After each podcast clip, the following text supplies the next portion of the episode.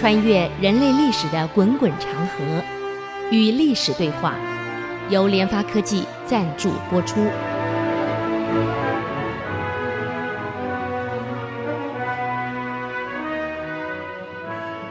这里是 ICC 主客广播 FM 九七点五，您所收听的节目是《与历史对话》，我是刘灿良。哎呀，我们上几个礼拜前都在谈这个北宋的名人啊，一个接一个。哎，今天我们谈谈司马光好了。个砸水缸的事，我想各位都知道吧？司马光从小我们读小学就读这一段，把水缸砸掉了啊！小朋友不小心掉到水缸里去了，小孩子玩在一起很正常嘛，掉进去也很正常嘛，没泡好就要进去了，眼看快淹死了。有人觉得奇怪，水缸有那么大吗？哎，我告诉你，我小时候我们家水缸可大呢。真的很大呀！每天我妈妈去井里挑水，那还不是挑一两桶啊，已经一半是下烫啊。那是呢，我们那个年代，再往前，古代宋朝是木桶啊。我妈妈去挑，我还记得小时候，我妈妈背着我，那舀那个井水嘛，要弯下去嘛，我差点滑下去呢。啊！我妈妈后来跟我，那时候我还不懂事啊。我妈现在后来，我慢慢长大说，哦，那还是我吓出一身冷汗。背着我去挑水，你看，嗯，所以以前妇女很辛苦啊，啊，挑回来倒到那个水缸里，再继续到井里去挑，反正好几一个村里面，大概就是那那一口井。洗衣服也在井边，啊，那么主要衣服多就在河边洗。我们那里那里小时候呢，在在新竹或者新竹人啊，我妈妈那种男的提的衣服。啊，邻居左右不是一个人去啊，都是邻左右那那那那个那几个妈妈们都带着衣服啊，这个这个携家带眷的。为什么携家带眷？这小孩子不是就生一个，啊，要好几个，那孩子怎么办？他们丢家里，家里没人啊，都带着孩子到河边去了。妈妈这边洗衣服，在河边那个大石头上搓啊搓啊搓啊，拿棍子敲啊敲啊。我们在旁边嘛拨水啊，哎，也拿个小的跟他跟跟学妈妈一起在那洗衣服。那么简单的东西在井边就洗掉了。啊，所以这这很有意思啊。那家里水缸很大呀，每天用多少水？那每天早上第一件事，煮完早饭就去挑水去了，要把那一天的要用的水整个水缸注满。所以那个水缸真的很大，很像现在现在人不太懂了，水缸有那么大？当然大呀！我跟你讲，掉进去不淹死了，大家还小朋友吓得都跑光了。只有司马光稳稳的站在那里，那个石头“砰”的砸碎了，啊，把孩子他救出来了，这很有意思啊。嗯，不要说小孩子，大人未必就那么稳重。我跟你讲，不过大人没事，大人很高大，可以弯下去把孩子抱出来，那是很简单的事。嗯，司马光的出生背景很好，他不像范仲淹，他也不像包拯，也不像欧阳修。啊，都是来自穷光蛋的家庭，穷到，呃，像欧阳修是妈妈是拿着竹子树树枝在地上教他识字的，没有钱买纸笔啊，哪有可能穷得一塌糊涂啊？司马光的背景是家里是很好啊，啊，但人都是这样，没有十全十美的。我跟你讲，虽然出生他是官二代啊，大陆叫官二代，为什么？他爸爸叫司马池，池塘的池。也是进士出身，但做官做到天章阁啊，这个待制，呃，相当于像一个副部长级的，这很高了，部级干部了，各位，很厉害的。所以司马光从小家庭教育就很好，爸爸是进士出身，从小就请了家教在教他，给他讲各种历史。不但从诗书下手，主要是从历史下手，所以每个人学的角度不一样。欧阳修从小是从诗词下手，跟历史，他呢以历史下手啊。而且司马光有这么好的环境在教育，所以从小就是个小神童，也聪明啊。不遗憾的是，司马光一辈子没小孩，这也很可惜啊。所以人啊，没有十全十美的。你看紫微斗数排出来十二个座里面，好的星永远是那几颗，看落在哪里，他就子期宫不落，落到别地方去了。各位很可惜，嗯。所以六岁的时候在，在外面听人家讲这个《左氏春秋》，六岁啊，听人家讲解《左氏春秋》啊，就可以在那边听啊，就《春秋经》跟《左传》，听听完了，高兴的不得了，回来家里，真的啊，这还是聪明啊，就听一次啊，一字不漏，一五一十，给家里人重讲一次，头头是道啊。说他妈妈还了不起，家里妈妈、祖父母都了不起，就听你讲完。记得我们跟孩子互动啊，倾听很重要。孩子在学校学的什么，回来呀、跟着妈妈跟跟屁虫一样啊。妈妈去厨房，跟他厨房的客厅，跟到客厅。哎呀，妈妈学校怎么样？妈妈学校今天教什么？他会重复。小时候我记得，我那四个小孩都这样子，学校回来。我们在厨房啊，就在我们厨房。我在客厅，跟他客厅。哎呀，学校怎么样？会一直重复的讲，你就听啊，天天就常问他啊，那你怎么处理啊？哎，那老师今天教这个啊？对呀、老师教什么教什么，你就听。你想想看，孩子回来今天把学校教的东西叙述一次给你听，他不是复习一次了吗？啊，很多家长不懂啊，烦呐烦呐，你不爱听，错了。小朋友在家里学什么，回来要重复一次给你听，我们该鼓励他。他把今天学校教的回来重述讲一次给你听，他等于复习一次，讲两次就复习两次。看到爸爸很高兴讲一次，哎呀，今天学校教了什么什么方程式怎么教怎么教啊？怎么解怎么解？还还教爸爸，爸爸我教你他怎么解的。他讲一次给你听，再给妈妈讲两次，第二次。啊，那你想，不是他不是复习两次了吗？所以啊，我们有时候孩子寓教于乐，他很高兴快乐，在重复的时候等于在复习。那么司马光的习惯是回来一定会把小学的讲一次给家人听。哎呀，家人啊就在旁边听啊，不但听还鼓励啊。哎呀，讲的真好啊！啊，才六岁可以重复一次，讲的头头是道。他爸爸毕竟是进士出身的，听完后就会说：“哎呀，那你觉得今天这个人他的呃这样的行为做对不对呀？啊，他他如果是你，你怎么处理呀？让他去思维啊，里面发生的这个事情。听到左氏讲到郑庄公、郑武公啊，哎呀，啊，那是你你怎么处理呀？郑庄公跟他弟弟。”段叔公的事儿，那你要怎么处理呀？啊，那我就怎么做怎么做。你看，他不但懂得历史，还懂得里面书中含义。才六岁呢，嗯。这个宋仁宗元宝初年，司马光高中进士，年轻人啊，才二十岁呢。二十岁中进士不容易啊，郭有光中进士都五六十岁了。啊，明朝的郭有光，人家二十岁就中进士了。嗯，中国古代十年寒窗无人问啊，一举成名天下知啊。嗯，当时规定考上进士的人集合啊，那么国家会给你办一个宴席庆祝这一批中进士的人啊，那么每个喝酒。啊，吃饭，一个晚宴嘛，请大家。不但这样，啊，还要带上红花。各位知道什么红花吗？背这样子，从肩膀背到腰，这绑着，啊，有个大红花在在在在胸前。上进士了，呃，司马光呢，你不要看他是砸水缸的人，这孩子很内向，也很害羞，嗯，所以当。考上进士人，大家聚在一起，国家把他们聚一个晚宴接待的时候，要带上红花，啊，他不敢带，我觉得很不好意思，很羞涩。嗯，旁人跟他说：“哎，老弟呀、这可是皇上赐的呢，不能违背呀！啊这是规定，考上进士的晚上一个聚餐，皇上请大家吃饭，要戴红花是规定啊。”嗯他老兄才戴上去，而且很尴尬的戴上去啊！好，我们休息一下，等会再回来与历史对话。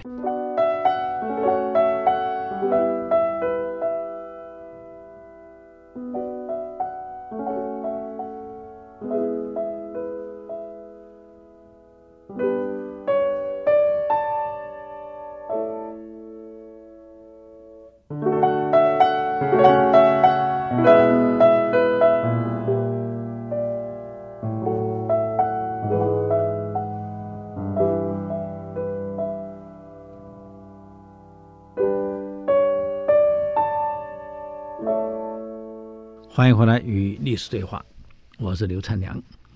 这个刚讲司马光考上进士要带花，很不好意思，哎呀，嗯害羞啊，嗯，真的跟我很像。我小时候很内向啊，上台都很紧张。各位，有些小朋友说不，他就要上台很自然呢，啊，而且什么动作都可以做。哎呀，我们没那个没有能耐，难怪人家都很有成就，我们就没什么成就了。各位，所以司马光啊，这个上来进士真不容易啊，嗯。但是他这个人啊，官运倒很很通，内向归内向，人也谨慎。虽然人很正直，跟那个包拯这批人一伙都很正直，可是呢，这个他因为可能害羞一点、胆怯一点，所以为人处事谨慎一点。即使正直敢言不为权势，啊，认为自己是知识分子，有责任为国家做某些事，可他还是很谨慎的。所以仕途。还算顺利。从嘉佑元年，宋仁宗的健康就一直不妙了。其实宋仁宗寿命也不长啊。不幸的是，又连续死了三个皇子。这难怪包拯在我们上周讲过了，会给皇上建议：太子为什么还没立呢？为了国家，这太子不利，继承人不利，嗯，皇上您老，身体又不行，万一突然挂了怎么办？国家国家国家不给一日无君呢，连续死了三个皇子，自己健康又不妙，哎呀呀，已经很严重了。嗯，这个群臣都担心啊，子嗣的问题啊。嗯，包拯在上礼拜我们讲过上见仁宗，嗯，可是仁宗呢还是没有力。包拯的回答回答的很好，我们上礼拜也提过了啊。这司马光呢，私下跟包拯见了面。包拯说：“我谏言呐，可是皇上呢，反而反问我，你说谁适合？这很明显，皇上对我是不太信任，以为我跟谁勾结了。啊，我明白跟皇上说，我都七十几岁了，儿子也过世了，我还求什么？我跟谁勾结啊？”我还追求我我我以后的利润利益吗？啊，我也没党羽。皇上你是明白的，所以用谁接皇子我不在乎，我在乎的是国家社稷不能没有继承，国家不能一日无君，一定乱。哎，司马光兄啊，皇上对你信任有加。我上来谏言了，皇上虽然没有怪我。我也这样解释了，皇上笑嘻嘻的，他跟我说：“哎呀，他是逗我的，嗯，也可能吧。但是多到皇上还是会担心我们有勾结、有朋党。所以司马光兄啊，为了这个事儿啊，你还得再上个谏言。”哎，司马光说：“是啊，我现在找你就说，那天你给皇上谏言的结果怎么样？我现在告诉你就是这样子。”皇上笑笑的，没回答我。也没有说找谁，所以我想，可能这个司马光兄，你再试试看。司马光说：“好吧，哎，问题是怎么谏言，皇上才能够接受，而且不会怀疑我们是朋党？这个打入朋党就很麻烦了。嗯，当领导总怕下面的这个这个世界党羽啊，不离这个这个领导。是啊，所以司马光兄，你今天去给皇上谏言，还是谨慎一点。”我那天已经很谨慎了，啊，总算没有惹皇上不高兴。好的，这司马光竟然见了皇上了，他这样说呢，嗯，这个听说已经有不少位臣子给皇上您谏言，国家呢为了安定，需要早一点立继承人，啊，立太子。呃，可能这事令皇上你也很心烦，你也不希望看到群臣们为了这件事儿，呃，再三的跟你提醒，啊、不过呢，我冒着这个让皇上您不高兴的罪，我还是要提醒这一点：国家真的不可一日无君，皇上你久不立太子，天下人会寒心的，对国家会社稷会失去信心的。啊，希望陛下能果断立行，当下就立断，不能再拖了。啊，仁宗想了半天，嗯，是啊，是啊，忠诚之言耳，一般人从不敢提。这种建议立皇子的事是忠臣之言，但是也是危险的举措，一般人不敢提。包拯提了，你提了，嗯，范仲淹也提了，你们这些人都敢提，我相信你们是忠心的，应该不是朋党。哎，司马光很坦然说了：“皇上，我们只为了社稷，如果是为朋党，我们会联名推荐固定的一个人，那才是朋党。”皇上，您这么多可以继承皇位的人当中，我们去推荐谁呀？我们一个都没推荐。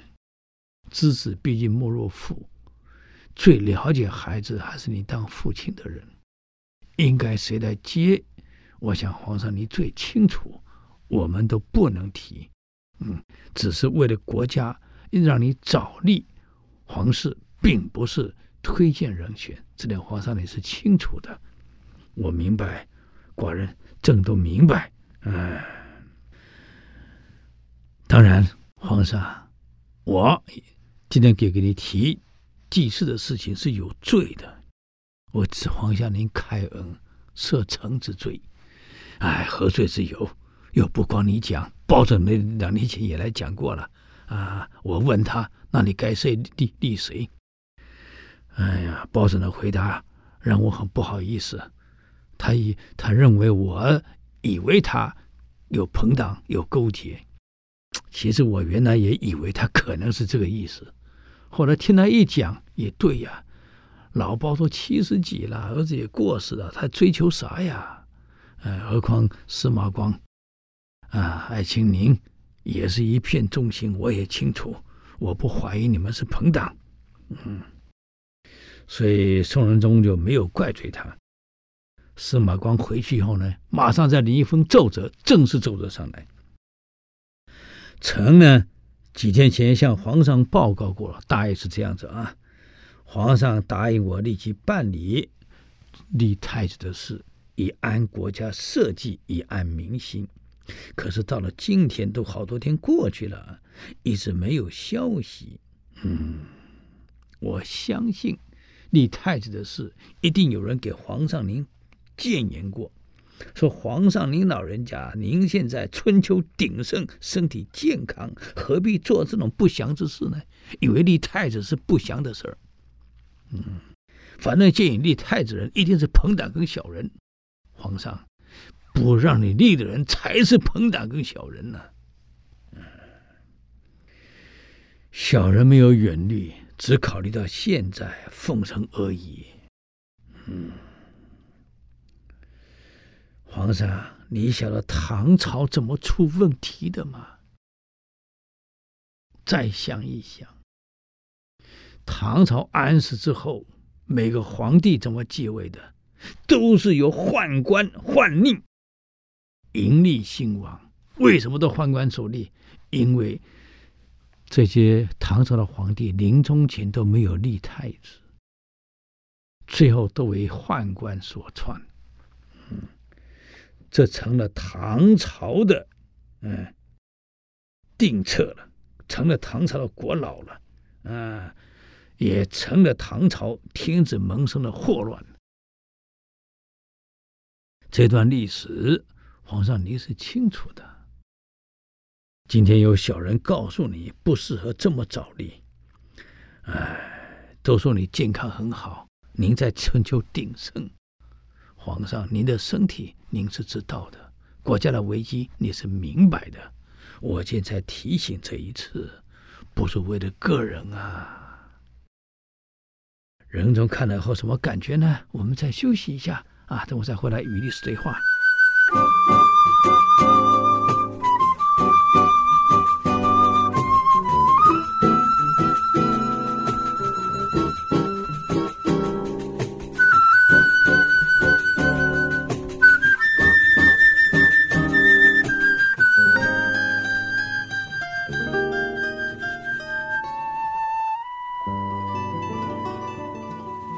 欢迎回来与历史对话我是刘灿良。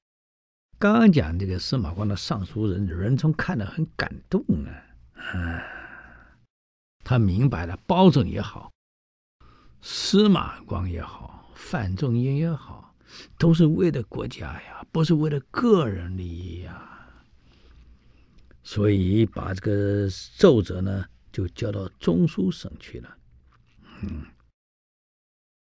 果然，很快的就以秦州防御使啊赵忠实为皇室，就是后来的宋英宗。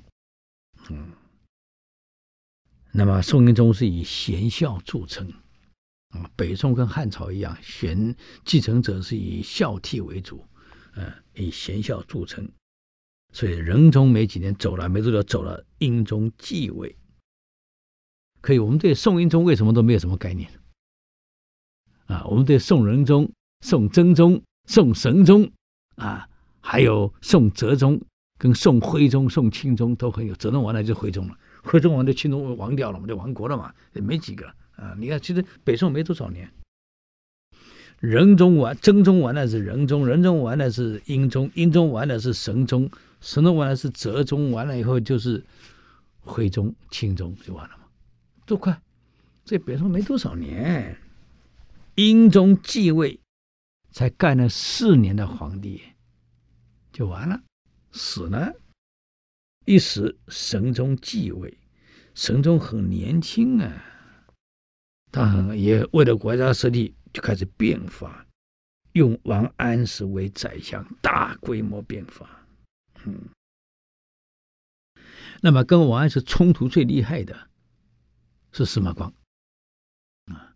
欧阳修这一批人，啊，还有苏东坡，啊，那么你说他们是有仇没仇？都好朋友，哎，都很好。司马光其实是一个是一个官二代、富二代出来的，不像王安石是比较穷一点，啊，更不像范仲淹那么穷，啊。可是司马光跟王安石啊，都是好学深思。生活非常简朴的君子，更好的，他们从来不近声色，声色犬马从来不碰。王安石一碰一声，声色犬马不碰，王安石也不碰。嗯，都是好人啊，包拯也不碰啊。所以他们这一批人都是好人，也都是好朋友，互动要讲朋党，他们才能真的是朋党。但是因为政治理念是有差距的，也没有因为政治理念影响到个人关系啊。嗯，你看有一天啊，司马光的夫人因为自己没有生儿子，司马光啊，他不近身的，跟王安石一样都不近身者。司马光一直没有孩子，夫人觉得很不好意思，自己不能生，所以替司马光找了一个哎呀美丽的姑娘来了，嗯嗯，很漂亮啊，嗯，夫人。希望司马光能够跟这个纳妾那个妾帮他生个孩子，要不然不能没有孩子没后代呀、啊。嗯，这个被引进来这个女孩子呢，就进了房门了，进了他的书房。嗯，司马光看都不看一眼，很严厉的讲了一句话：“夫人不在，你怎么可以进我书房？”轰出去了。哎呀，你看看。嗯，所以司马光不进这个这个这个声色场合，也不贪钱，又很正直。王安石一样的道理，一样的为人处事。嗯，这个观点两个人完全一样，都为国家。嗯，唯一不同的，就是在处理政治上的手腕不一样。所以王司马光呢，有一次呢，拉王安石吃饭，两个人边吃饭啊。喝个小酒，喝个小茶，他跟王安石说了：“安石兄啊，你呀、人品真好，我真的很欣赏你啊。啊，可是你最大问题是什么？你又聪明，人品又好，又爱国，一切一一直想改革，你出发点是完全正确呀、但问题就是你太自信了。”你没有经验，政坛不是你们年轻人想的这么容易的事儿呀，嗯，这么简单的事儿呀，嗯，你太自信了，而且用人，你交的那些朋友，像什么吕慧卿啊、张顿的那批人，哎呀，我看他面相都是批小人之相啊，你呀，好好的学点看面相是真的。啊，别老是结交这种这样的人，对你没好处啊！这王安石人是好人，可是很拗啊，啊，很固执啊，啊，嘿，司马光，老哥呀，啊，你别以为只有你会看人，我不会看人，我也学过面相，虽然没你学得好啊，你怎么说人家没用，怎么说人家不好呢？啊，那个张敦长得多多帅呀，长得帅啥用啊？啊。没办法，啊、好朋友常常聚在一起，可是呢，看法往往会有出入啊。但是生活习惯都很好，嗯。后来王安石执政呢，嗯，你看司马光多聪明，王安石一执政，他学这个这个曹参，马上辞官回家，回去洛阳了，啊。绝口不谈政事，专心研究历史。他不像苏东坡，虽然跟王安石好朋友，也一起吃个饭，也会聊天啊。他就就会讽王安石。你看，呃，王安石是无所谓啊，可旁边那人受不了啊，会都会整你啊。给他司马光不是回家，我干不干可以吧？啊，让你放手去做，我学学曹参，你去当小何。嗯。但是有空还是聚在一起吃饭喝酒，你看多好。那么司马光从小喜欢读历史，他有志于要写一本更好的历史。嗯，可是历史这么多，他认为一个领导人不懂历史，他是没有资格谈管理的。这个这点有点跟日本人很像，我看日本可能受到王安石这个受到司马光影响啊，不懂历史的人永远管理做不好。很多关键点怎么解决你不懂，所以啊，他从小司马光喜欢读历史，就想著一本更简洁的历史，而且会谈到政治得失的问题，让皇上早点学啊。所以当时司马光呢担任天章阁这个待制的时候，兼侍讲，他就以历史呢当做教科书。来教皇家的孩子，嗯，可是那么多的典籍，你从哪里教起呢？没有一个完整的系统，啊，可是历史又重要，所以司马光希望编一部提到朝代兴亡的历史，而且造成兴亡的原因，让皇上学会怎么做一个好领导、好君主。所以司马光呢，就仿照。啊，仿照他幼年最爱读的那本书，六岁听来的那本故事书。哎呀，《左氏春秋》的题材，嗯，记录从战国到秦朝的历史，因为那段是中国春秋战国整个历史啊，他妈讲是最多最多值得学习的地方。嗯，所以各位你们这有空啊，我是劝各位得到读历史，一定要把。《东周列国志》，冯梦龙，明朝冯梦龙著的《东周列国志》啊，回去呢，您好好一字一字把它研读。《东周列国志》，冯梦龙是用演绎的方式写的，当然多少有一点像《三国演义》，加了一点东西在里面，但是这个人，会让让我们学到很多的东西，嗯。才知道怎么处理人的问题，像尹考叔这样子，这么好的人怎么死的？里面就写的很详细，啊，好，我们休息一下，等我再回来与历史对话。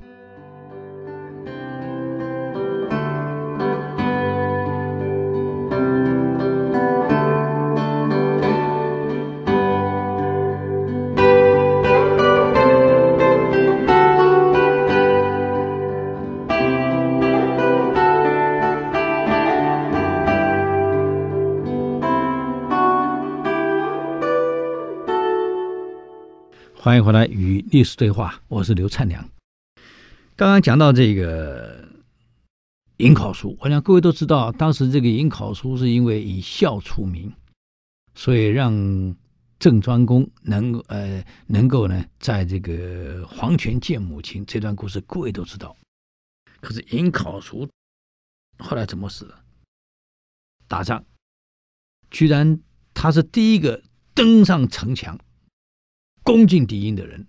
可是另外一个官员跟他一起出征的将领，担心他抢头功。居然一箭把他射死，你看到没有？是被自己人的暗箭射死。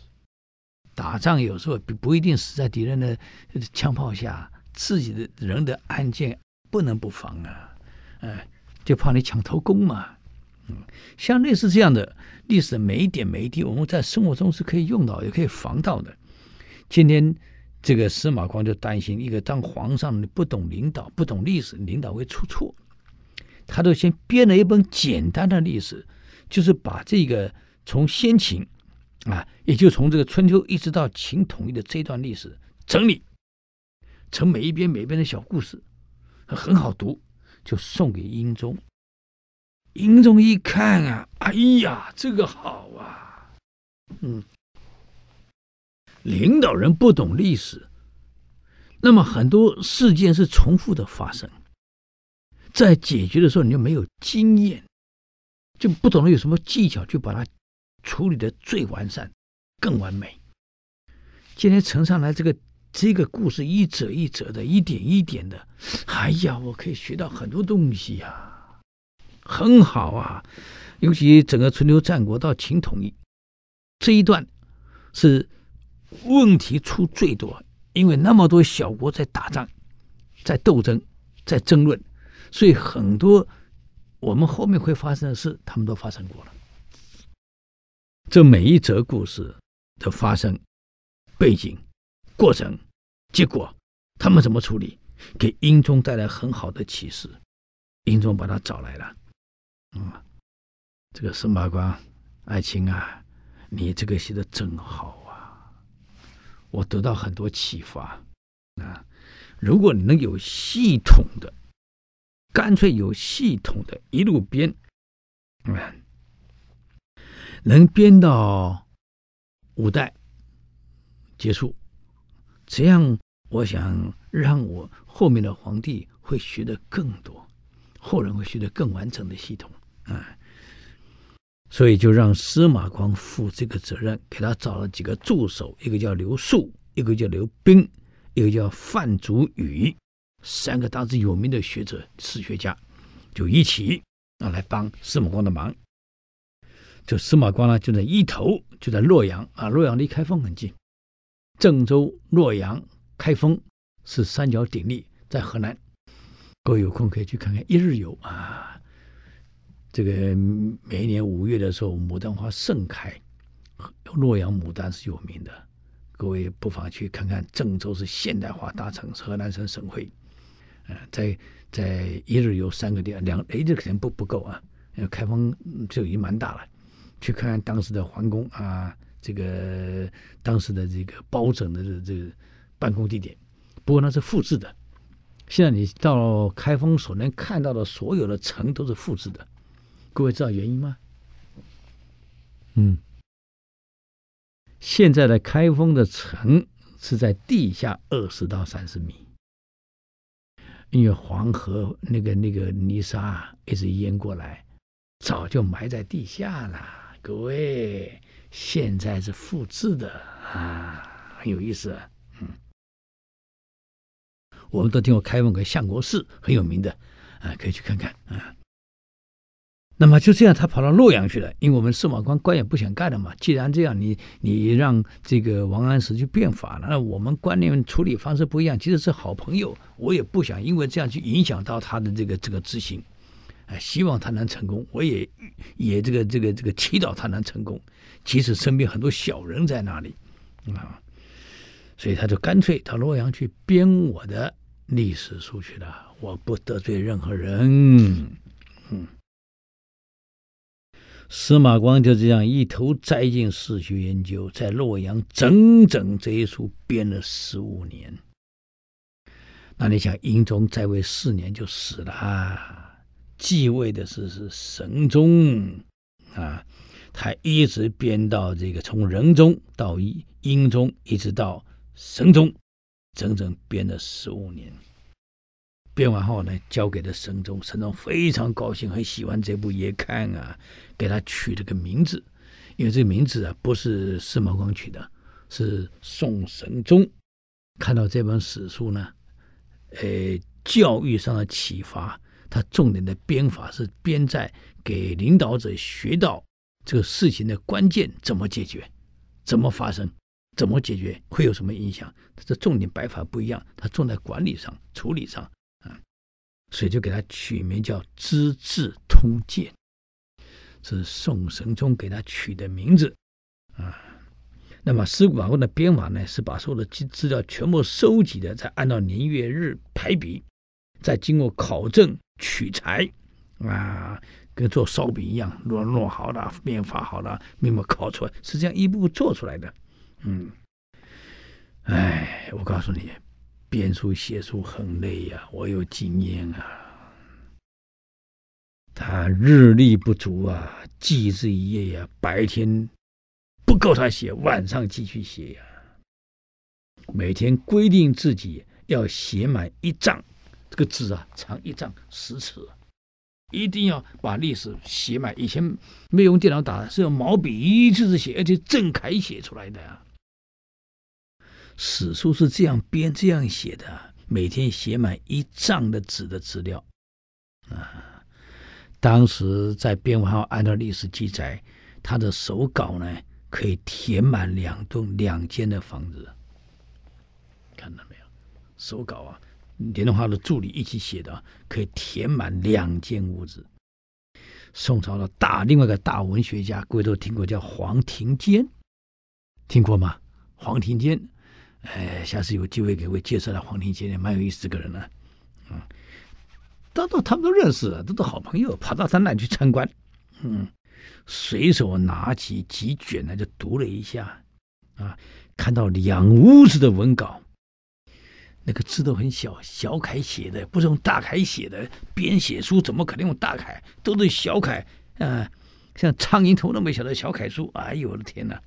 啊，写的工工整整啊，没有一个是用草书写的，也没有别字啊，都是工工整整的小楷的书法写出来的。嗯，看完以后啊，那黄庭坚摇头啊，讲了四个字：佩服，佩服啊！这简直是不是人干的嘛？一辈子心血是这样耗出来的。嗯。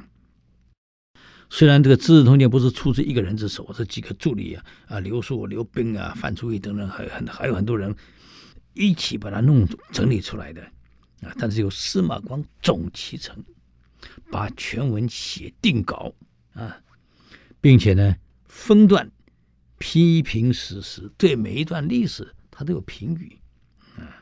所以司马光不但学识丰富啊，而且眼光文章一流，而且看法独到。啊，文章气势又很雄伟，嗯，写的内容又很感人，所以跟司马迁啊，你看都是司马家的事。你看司马光、司马迁，司马迁的历史的史记一般，成为中国人日后研究中国历史是必读的书。它不但是一个史书，还是一个管理经营管理的书，又可以当做文学的典范，真不容易啊！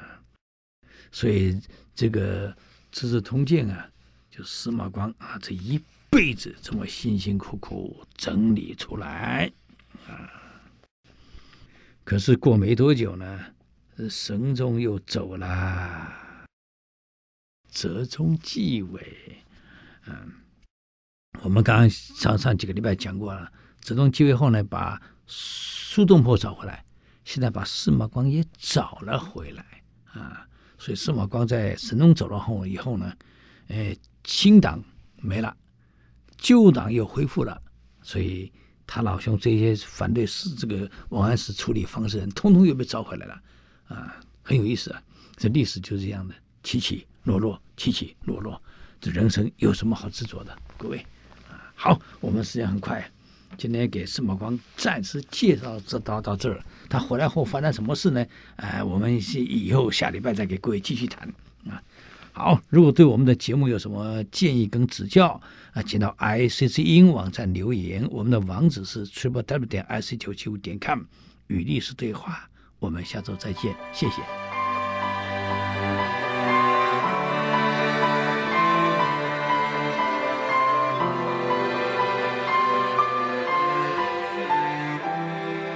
以上节目由联发科技赞助播出。联发科技邀请您同游历史长河，发现感动，积累智慧，扩大格局，开创美好幸福人生。